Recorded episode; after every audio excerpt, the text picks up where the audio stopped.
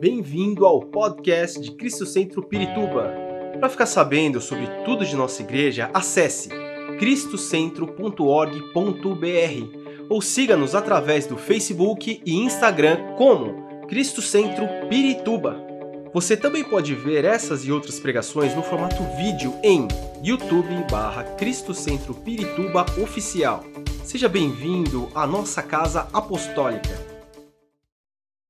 Abra a tua Bíblia, meus irmãos, no livro de Apocalipse, o capítulo 1. Nós vamos ler alguns versículos, são dez versículos que nós vamos ler. Apocalipse, capítulo 1, versículos 10 ao 20.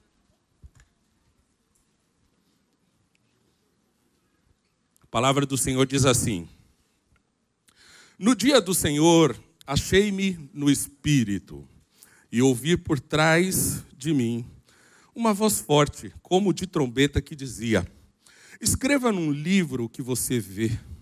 Envia estas sete igrejas: Éfeso, Esmirna, Pérgamo, Tiatira, Sardes, Filadélfia e Laodiceia. Voltei-me para ver quem falava comigo. Voltando-me, vi sete candelabros de ouro, e entre os candelabros alguém semelhante a um filho de homem, com uma veste que chegava aos seus pés e um cinturão de ouro ao redor do peito. Sua cabeça e seus cabelos eram brancos como a lã, tão brancos quanto a neve, e os seus olhos eram como chama de fogo. Seus pés eram como bronze numa, folha, numa fornalha ardente, e sua voz como o som de muitas águas. Tinha em sua mão direita sete estrelas, e da sua boca saía uma espada afiada de dois gumes.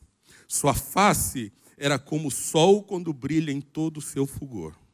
Quando o vi, caí aos seus pés como morto.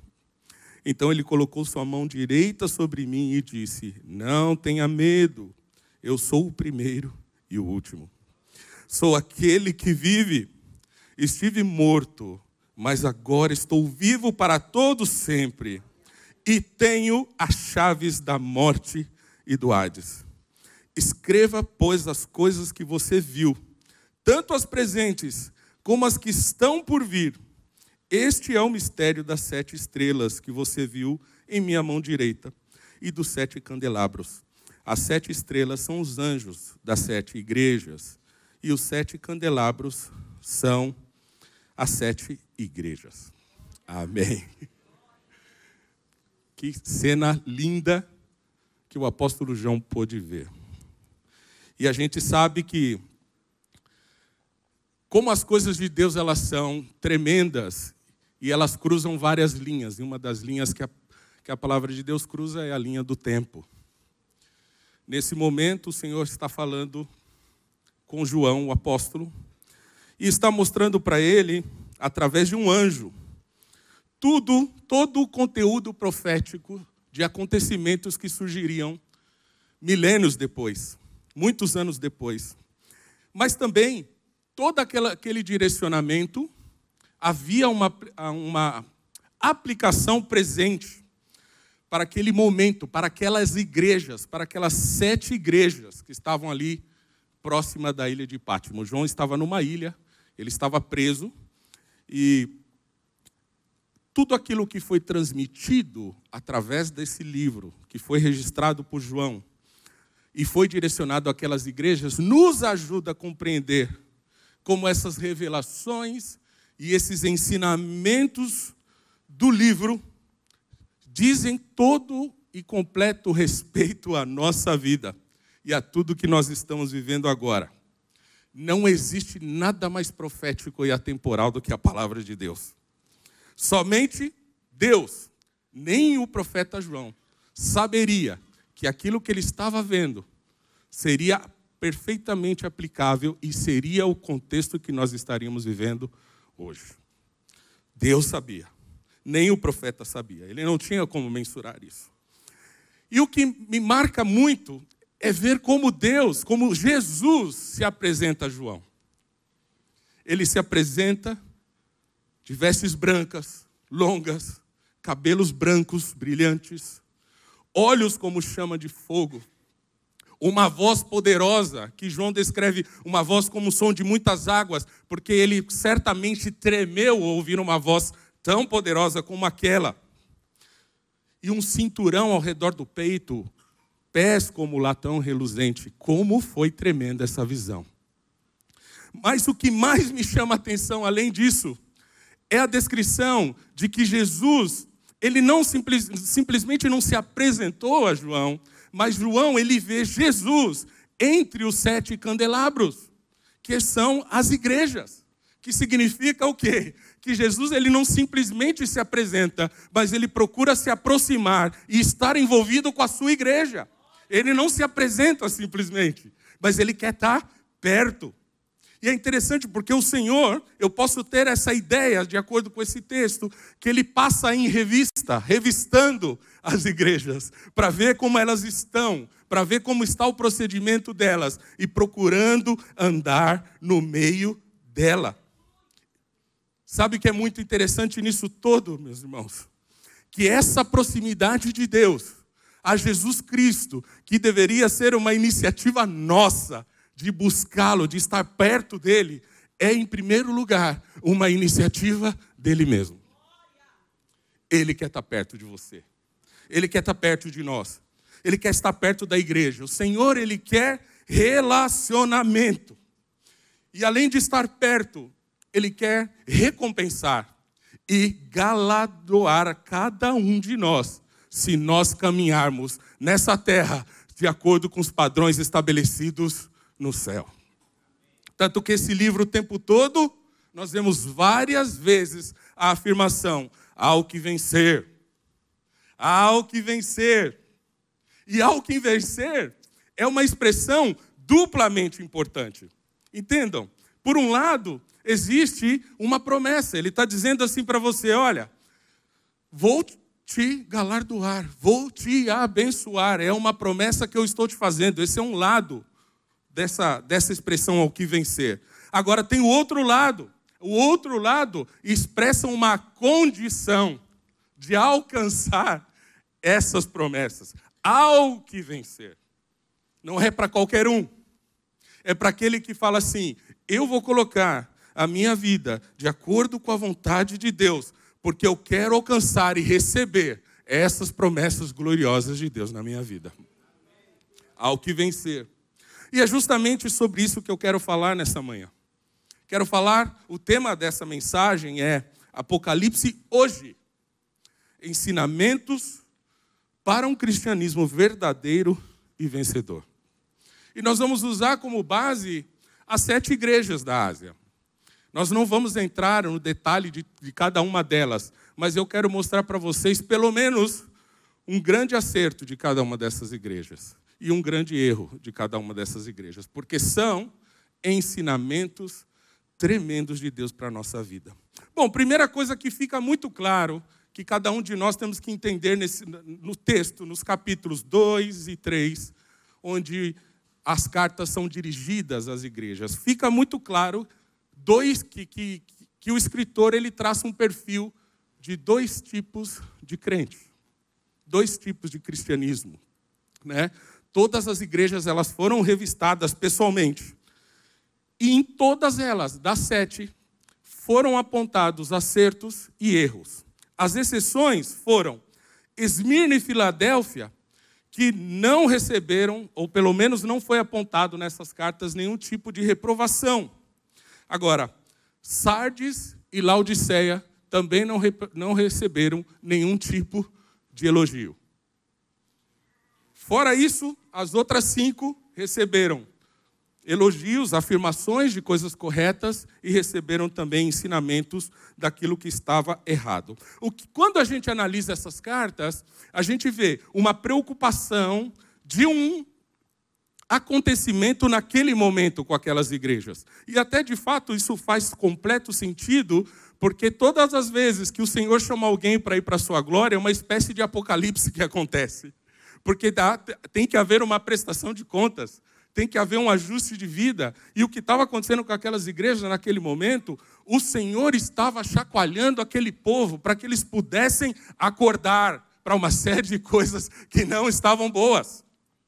Isso aplica para nós, porque fica muito claro que o Senhor estava querendo estabelecer uma diferença entre cristianismo verdadeiro e um falso cristianismo. Em todos os lugares a gente vê isso na Bíblia, o tempo todo o Senhor está falando isso. Quando você lê, por exemplo, Malaquias capítulo 3, versículo 18, o Senhor está falando: vocês verão novamente a diferença entre o justo e o ímpio, entre os que servem a Deus e os que não servem. Há uma diferença. E isso precisa ficar aparente na nossa vida, não aparente simplesmente por uma aparência, mas nós precisamos viver uma vida que demonstre com toda clareza que nós somos diferentes. Nós não somos iguais. Primeira coisa que a gente vai olhar, e você pode ir seguindo a leitura, o texto aí, a partir do capítulo 2, eu, eu não vou ficar lendo muitos versículos, mas eu quero falar sobre um aspecto, o abandono do primeiro amor. E isso está relacionado à igreja de Éfeso. Qual foi o acerto dessa igreja? A igreja ela acertou, acertou no cuidado da doutrina. Era uma igreja que estava preocupada com a doutrina. Era uma igreja que rejeitava heresias e pecado. Mas todo esse conhecimento e toda essa forma de se afastar da doutrina equivocada gerou no coração deles uma espécie de ritual eles não estavam fazendo aquilo de coração, e a palavra de Deus diz assim: você precisa voltar ao primeiro amor. Isso ensina a gente, porque muitas vezes nós estamos ocupados e preocupados com todas as coisas da igreja. Estamos vindo aos cultos, estamos nos dedicando para estar na presença de Deus, estamos uh, é, atendendo o chamado dos pastores, estamos cumprindo as escalas onde nos colocam, estamos cantando com excelência, mas tudo isso se tornou uma rotina. É aquela coisa do domingo, de ter que levantar cedo e ir para a igreja e depois ter o dia livre para todas as outras coisas e cumprimento de um ritual. E era o que estava acontecendo com a igreja de Éfeso. E quantas vezes, meus irmãos, nós não estamos vivendo essa intensidade. Muitas coisas acabam acontecendo e essa é uma estratégia do diabo para os nossos dias. A palavra de Deus diz em Mateus capítulo 24, versículo 12, que por causa da, da maldade, ou do aumento da maldade, ou da multiplicação da iniquidade, o amor de muitos esfriaria. E talvez o nosso amor esteja afetado por nós estarmos vendo tanta maldade ao nosso redor. E de alguma maneira, para que a gente proteja o nosso coração, a gente fecha o nosso coração, se deixa estar menos sensível para não sofrer aquilo que nós estamos vendo. Mas o que o Senhor tem pedido para nós que estamos vivendo dias apocalípticos, como a profetisa disse na, no momento de louvor, é que nós precisamos voltar ao primeiro amor. Já não podemos mais.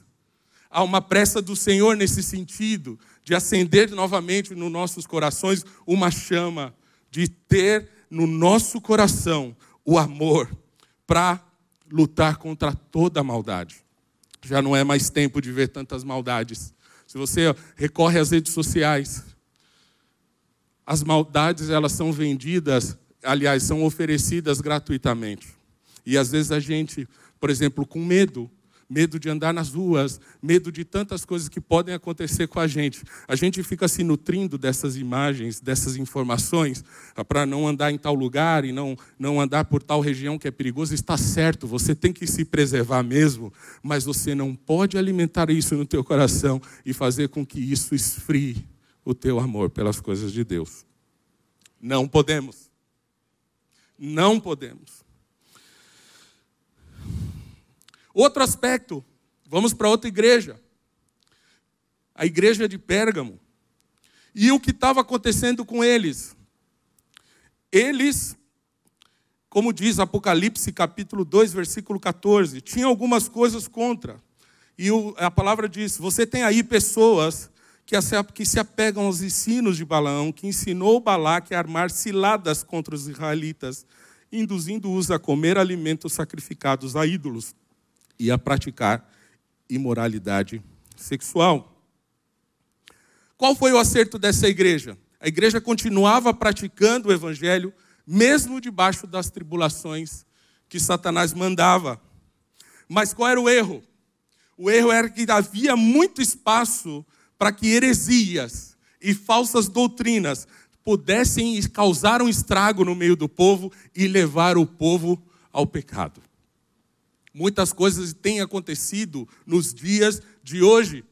Quantas vezes nós estamos vendo evangelhos que estão sendo trazidos para cada um de nós de uma maneira avalaçadora, avassaladora, de todos os lados? E como que nós nos comportamos? Há até um ditado que diz que uma mentira que é repetida muitas vezes acaba se tornando uma verdade. E existem várias formas de fazer isso. Existe também, por exemplo, o famoso PNL, que é uma programação neurolinguística. A forma que as coisas são ditas e a forma que elas são repetidas fazem uma mentira virar uma verdade. E de alguma forma, aqueles irmãos estavam permitindo que esse tipo de coisa acontecesse. E o texto aqui está dizendo o seguinte, usando o exemplo de Balaão, que Balaão tentou corromper, tentou corromper Balaque, para que ele conseguisse alcançar um objetivo que ele tinha. Nós estamos falando de profeta, de gente dentro da igreja. E quantas vezes nós não estamos vendo isso aos nossos olhos tão perto e vem notícias de igrejas e situações onde falsos ensinamentos estão levando o povo a pecar.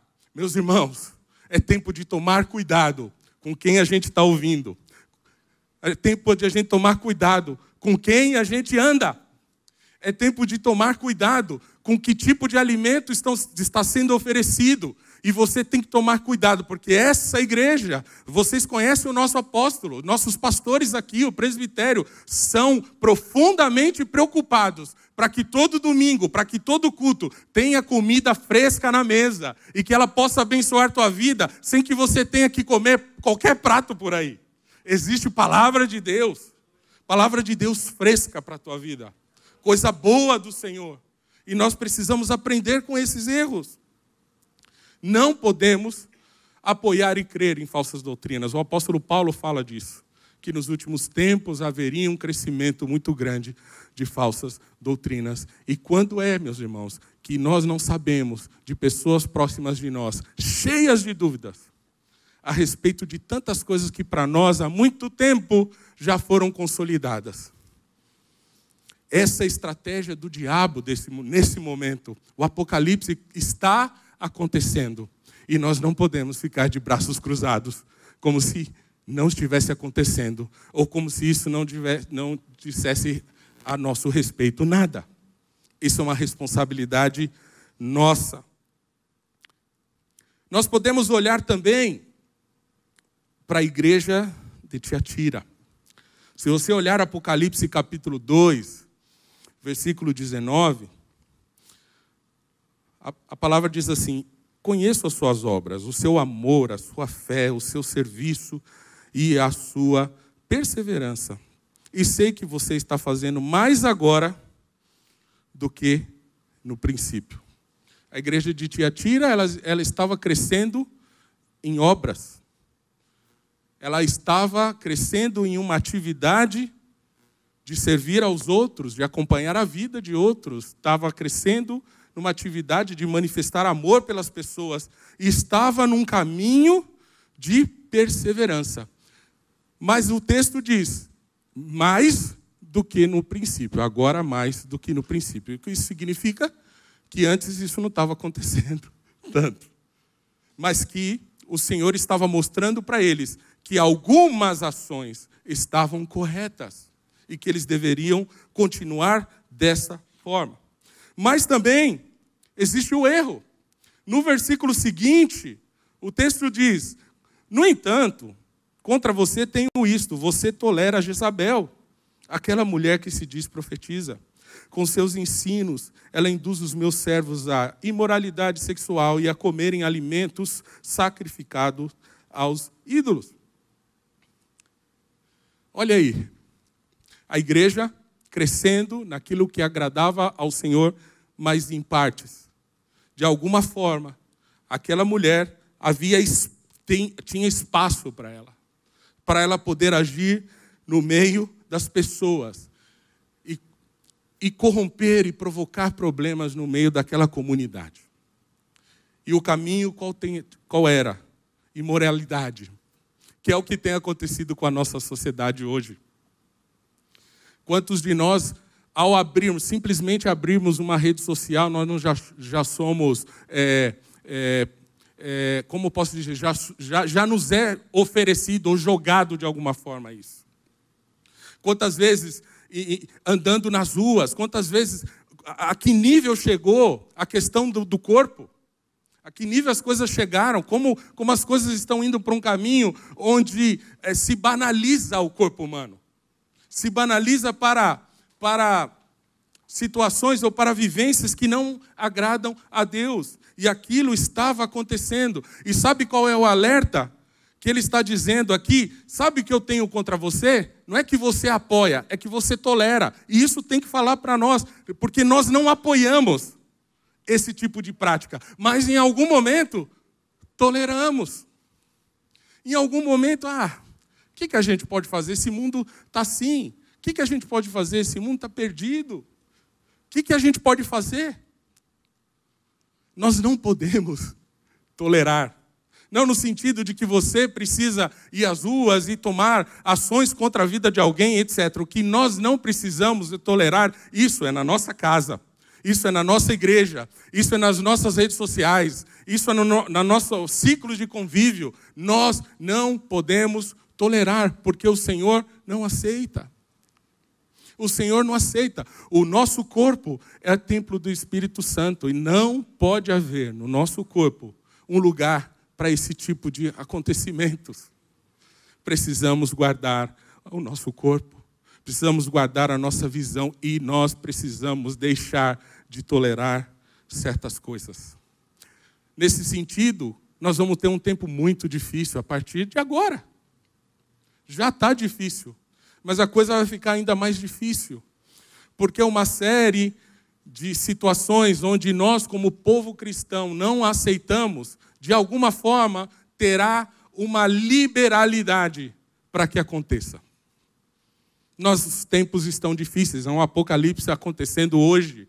E de alguma forma, irmãos, nós como igreja precisamos nos levantar contra esse tipo de coisa.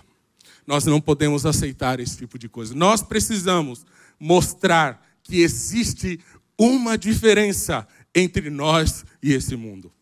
Nós não somos daqui mesmo. Nós não estamos aqui com o objetivo de nos fundar, firmarmos nesse lugar. Nós estamos aqui com o objetivo de alcançarmos o reino de Deus. E nós precisamos lutar contra essas coisas. Há uma tentativa muito grande de fazer com que toda essa imoralidade seja algo normal, algo que é aceitável. Eu estou dentro de uma universidade que eu nem vou citar o nome, vivendo e vendo todo tipo de teorização da imoralidade. Todo tipo. Se a igreja está discutindo questões pequenas, eu posso considerar pequenas, vocês não sabem o que as universidades estão discutindo, que daqui a pouco vão invadir a, a, a sociedade. Nós precisamos nos posicionar contra isso. Não podemos aceitar. Vamos para uma outra igreja, a igreja de Sardes. A Bíblia não registra nessa carta, o, o apóstolo João, ele não fala de nenhum acerto, mas ele registra um erro, está no capítulo 3, versículo 1, diz assim: Ao anjo da igreja em Sardes escreva: Estas são as palavras daquele que tem os sete Espíritos de Deus e as sete estrelas. Conheço as suas obras. Você tem fama de estar vivo, mas você está morto. Nós estamos vendo aqui que uma igreja como essa, ela estava vivendo uma aparência. E não, nós aqui em nenhum momento estamos nos referindo a uma igreja, um prédio, nós estamos nos referindo a pessoas. Era uma aparência. Você está em fama de que está vivo, mas na verdade você não está vivo, você está morto. E muitas vezes é o que acontece, porque nós que somos humanos nem sempre temos recebido de Deus a capacidade de ver o que acontece lá dentro do coração de cada um. E graças a Deus por isso. Nós não somos Deus, ainda bem, né? Ficar vendo essas coisas, misericórdia, né? Graças a Deus. Mas o Senhor vê. A própria descrição do capítulo 1 e depois no capítulo 19 fala que os olhos do Senhor são como chamas de fogo. E ele enxerga o que os olhos humanos não veem. Ele enxerga o que a condição humana não vê. E ele sabe o que é somente aparência. O Senhor, ele não se engana. Enquanto os homens eles estão focados nas pessoas, pelas obras e pela aparência, o Senhor sabe de forma profunda e verdadeira aquilo que está acontecendo com cada um de nós. Perante o Senhor, por exemplo, adiantaria oferecer uma oferta onde a oferta que eu entrego tem a intenção de mostrar para alguém que eu posso dar essa oferta? Não é? Não adianta. Era o que estava acontecendo aqui. Não adianta ter uma conduta cristã e não ser. Não adianta dizer que somos crentes e, e, e não vivemos isso uh, autenticamente. Não bastava ir à igreja e cantar, ver a, ir à igreja e tocar, vir à igreja e cumprir uma função. Tudo isso, irmãos, deve ser feito pela fé e autenticamente em verdadeira adoração. A Bíblia fala, a palavra do Senhor fala que está chegando a hora em que o Senhor está procurando, de fato, verdadeiros adoradores, que adorarão o Pai em espírito e em verdade. Sabe, isso tem que funcionar para nós como uma vacina, como um remédio que nos previne de cairmos nesse tipo de vida. Glória a Deus pela nossa igreja, glória a Deus por essa casa que tem lutado para que a gente tenha uma vida de acordo com o que o Senhor deseja. Mas o que nós precisamos abrir os olhos é que muitas coisas aí fora estão acontecendo dentro de um campo muito aparente e onde a realidade não é mesmo aquilo que se espera. Por que, que acontece tanto? Ah, você viu tal situação? Você viu o que aconteceu na internet? Irmãos, tem gente que se alimenta desse tipo de coisa. Tem, uh, tem como que eu posso dizer? Tem órgãos da mídia especializada em fofoca evangélica. É verdade. Você vai em determinada página e os erros que muitas vezes alguns cometem por estar, por terem pecado, por terem caído, por terem é, entrado no, onde não deveriam entrar, estão lá publicados. Com o, qual é o intuito disso? Qual é o intuito? O intuito é causar escândalo, o intuito é trazer problemas. E sabe o que está acontecendo? As pessoas estão se alimentando disso e estão exercendo, ju é, não juízo, estão exercendo condenação quando vem uma pessoa com a sua vida publicada nas redes sociais. Olha lá, aquele fulano ou aquela fulana são, é, era somente aparência. Isso está acontecendo e acontecendo mais do que a gente possa imaginar. Vidas aparentes. Mas sabe, algo que o Senhor pode fazer para cada um de nós, todas as vezes que a gente se apresenta ao Senhor e fala: Senhor, Cria em mim um coração puro, disposto ao, ao, ao, teu avivamento, disposto a viver a tua vontade. O Senhor é aquele que limpa a nossa vida. Sabe, a palavra diz, o salmista diz, que ainda que a palavra nos suba a boca, o Senhor já sabe o que ela está lá. Sabe o que isso significa? Não tem como a gente deixar escondido do Senhor algumas coisas. É nos pés do Senhor que nós temos que depositar todas as coisas e confiar que Ele vai mudar, que Ele vai transformar e que nós não vamos mais permitir ou viver de acordo com essas coisas, que muitas vezes tocam a nossa porta. Não é fácil, irmãos, viver os dias que nós estamos vivendo.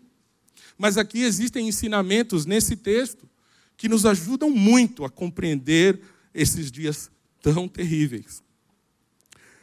Nós vamos ver a igreja de Laodiceia. No capítulo 3, o versículo 15 e 16, diz assim: Conheço as suas obras, sei que você não é frio nem quente. Melhor seria que você fosse frio ou quente. Assim, porque você é morno, nem frio, nem quente, eu estou a ponto de vomitá-lo da minha boca. Sabe, irmãos, Laodiceia era uma igreja muito rica. Porque ela estava localizada numa cidade de ponta, uma cidade rica. Tinha tudo que era disponível para a época. Laodiceia era o centro eh, financeiro da, da Ásia Menor. Ali, por exemplo, uh, ocorriam as grandes operações de ouro, por exemplo. Tudo acontecia naquele lugar. Também havia um, um, um trabalho muito forte na área têxtil. Produziam muita lã e deixava esse povo muito rico. Era um centro econômico. Eles tinham essa capacidade têxtil muito grande. Recursos não faltavam. E, de certa maneira, acaba acontecendo com o que nós estamos vendo hoje. Porque hoje nós estamos no tempo das facilidades. Tudo está muito fácil, tudo chega na nossa mão. Nós estamos no tempo da internet, do smartphone. Eu me lembro que para estudar música, por exemplo, na minha infância, nos anos 80, não tinha essa coisa de ir no YouTube ou em algum lugar e buscar lá um músico referência ou um conteúdo que a gente pudesse estudar. Na verdade, eram métodos, livros de música e partitura, muito caros, por sinal. Meu pai e minha mãe faziam um esforço enorme para comprar. E aí, e quando, e muitas vezes acontecia desse livro vir de fulano que passou para Beltrano, que passou para Ciclano e que chegou na tua mão. Era assim. Eu tenho um livro de piano, de técnica de piano na minha casa, que foi numa edição em 1890. Foi da professora da minha professora. E a professora da minha professora viu que eu não tinha como comprar aquilo e ela me deu. Está lá em casa. Hoje, como estão as coisas? Está tudo na mão. Hoje o sujeito vai no YouTube e encontra lá um, um, como que fala, o, como toca aquela música. Tutorial. Tutorial. Obrigado aos universitários aí. O tutorial, vai lá, faz assim, faz assado, é assim que você faz. Os acordes. Os acordes. E as pessoas vão repetindo os acordes sem saber o que é aquilo. Porque estamos em tempos de facilidades. E é assim que nós, muitas vezes, estamos vivendo, ou estamos vendo esses tempos acontecerem as pessoas se movendo em tempos de facilidades. Orar para quê? Se tem uma live de oração ao meio-dia.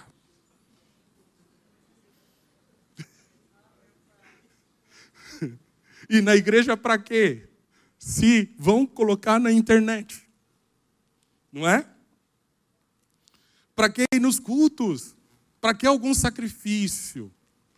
Está tudo muito na nossa mão. O que o texto está dizendo aqui é assim, irmão, nós precisamos ser intensos, voltar a viver um cristianismo de intensidade, de entrega total, de envolvimento total e de não querer mais facilidades. Essas facilidades, elas devem ser instrumentos para que a gente consiga seguir adiante, vivendo uma vida intensa, de entrega. Não dá para viver na casa do Senhor, à borda, à margem de um rio de poder e glória que o Senhor tem para nós. Não podemos. Há muito de Deus para nós. Muito. E nós não podemos ficar nessa borda. Muitas vezes essas comodidades é tudo que, tá, que tem de bom. A gente fala e se relaciona com Deus assim, com tudo que Ele tem de bom. Não é? É mais ou menos como, como uma criança, muitas vezes, que se relaciona com pai e mãe por tudo que ele tem de bom para dar. Por que isso acontece? Porque não tem consciência e a criança não tem culpa disso. Mas nós precisamos viver um evangelho consciente e de que há mais de Deus para nós, e nós precisamos sair dessa tranquilidade e vivermos algo intensamente na presença de Deus. Deus tem muito mais para cada um de nós, muito mais. E é tempo, irmãos, é tempo. É tempo porque as pessoas, elas não estão brincando. As outras religiões, elas não estão brincando. Eu tive a oportunidade, pelo meu trabalho, de ir à Índia. Na Índia existem, ou existiam naquela época, 300 milhões de Dalits, que a Índia é, uma, é, é um país estruturado em sistema de castas. Esses Dalits, eles estão fora do sistema de castas. Eles são considerados abaixo de animais. E sabe o que está acontecendo? Os muçulmanos invadiram a Índia. Porque o Dalit, que, não, que é abaixo de um animal e não tem esperança nenhuma, nem na vida futura, agora está sendo catequizado pelos muçulmanos, dizendo que se eles morrerem por Alá, lá no paraíso, eles serão alguém. E a igreja, com passos muito tímidos, em relação a fazer alguma coisa que pode mudar essa história. Nós precisamos viver algo intenso, irmãos. Os tempos estão aí. Se existe um apocalipse agora, isso diz respeito a cada um de nós. É agora. Oh Jesus, tem misericórdia de nós. E o que, qual é o conselho que o escritor diz aqui? No, no, capítulo 3, versículos 18 e 19, ele diz assim: Dou um conselho para você. Compre de mim ouro refinado no fogo e você se tornará rico. O que, que ele estava dizendo aqui? Não era a cidade do ouro? Não se preocupe com essas riquezas aí. Eu tenho algo muito superior a isso para você. Compre roupas brancas e vista-se para cobrir a sua vergonhosa nudez. Sabe o que, que ele estava dizendo? O, o, a indústria têxtil produzia lã negra. E o que o texto diz aqui é: corra atrás de uma vestimenta branca. Sabe o que ele está dizendo? Separe as coisas que são do mundo e venham viver aquilo que eu tenho para vocês no meu reino. Compre colírio para ungir os seus olhos e poder enxergar. Porque também nessa cidade era um dos lugares, em função de águas termais, onde se vendia um purificante de olhos. E o Senhor estava dizendo para eles assim: vocês não estão enxergando o que eu quero dar para vocês. Vocês não estão vendo, eu quero dar. Por isso ele diz: seja diligente e muda, arrepende-se. E eu quero finalizar falando da igreja da Filadélfia, capítulo 3, versículo 8 e 10. Diz assim: Conheço as suas obras. Eis que coloquei diante de você uma porta aberta, que ninguém pode fechar. Sei que você tem pouca força, mas guardou a minha palavra e não negou o meu nome. Vejam o que farei com aqueles que são sinagoga de Satanás e que se dizem judeus e não são, mas são mentirosos. Farei que se prostrem aos seus pés e reconheçam que eu amei você, visto que você guardou a minha palavra de exortação, a perseverança. Eu também o guardarei da hora da aprovação que está para vir sobre todo o mundo, para pôr à prova os que habitam na terra.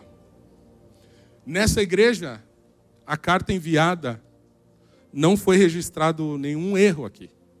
Só foi registrado essa palavra.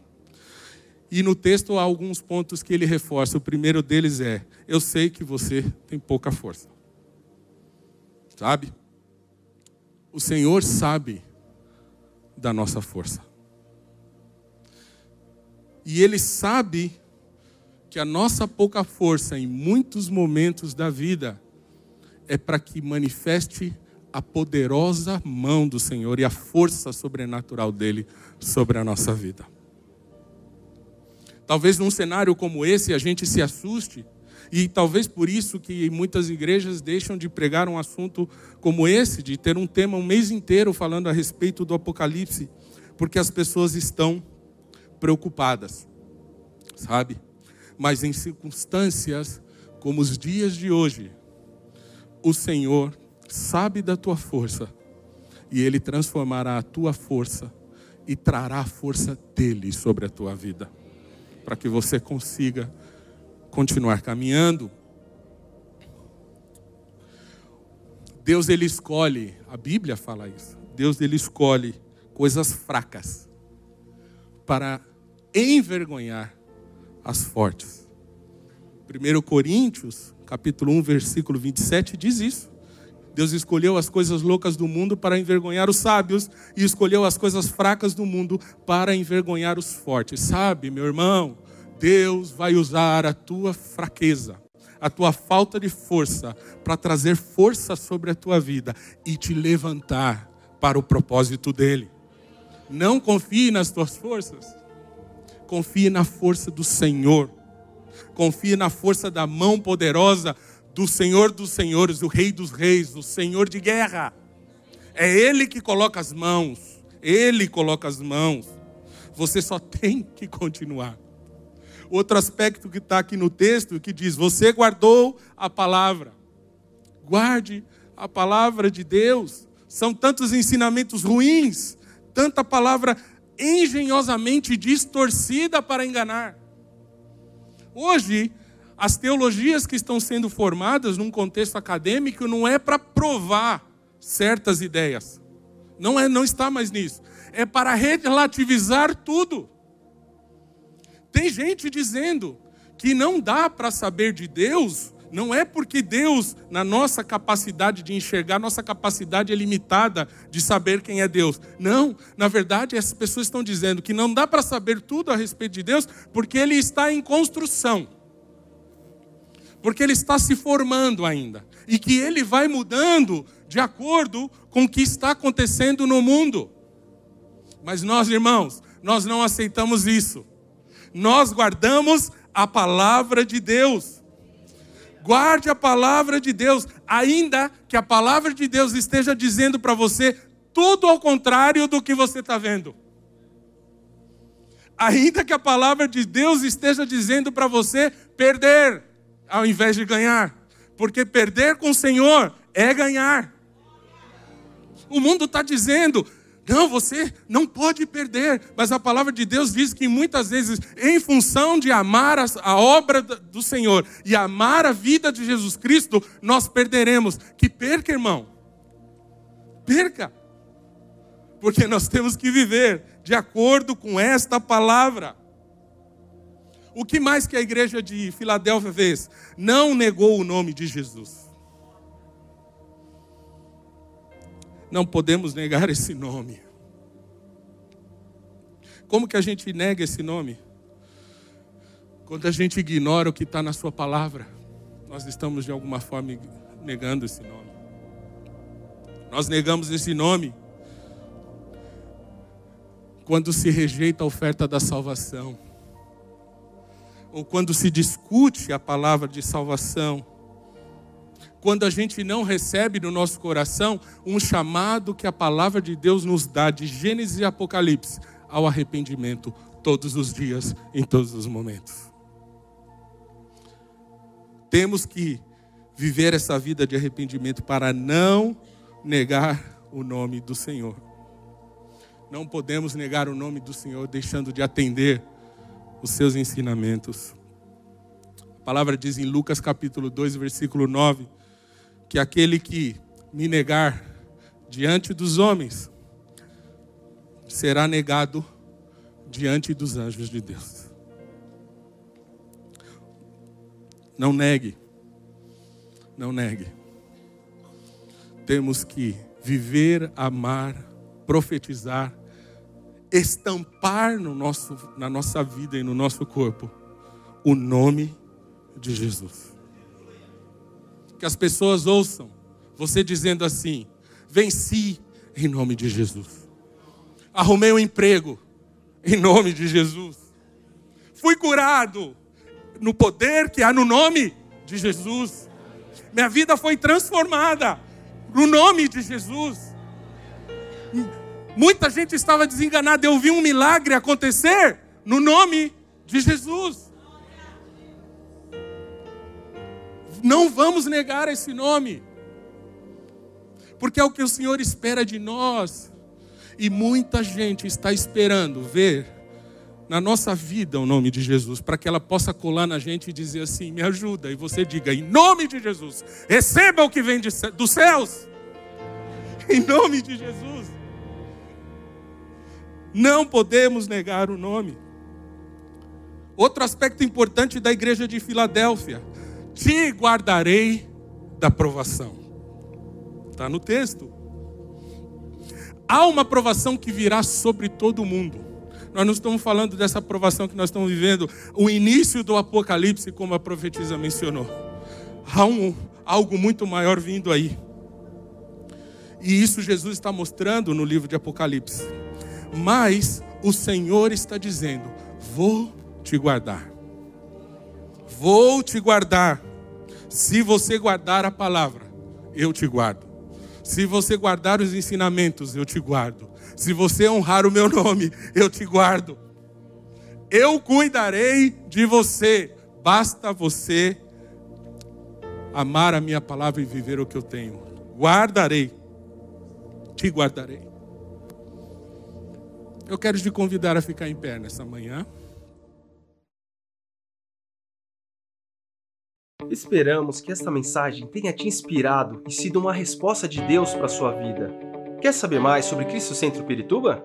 Siga-nos nas redes sociais no Facebook, Instagram e YouTube, ou visite nosso site em cristocentro.org.br.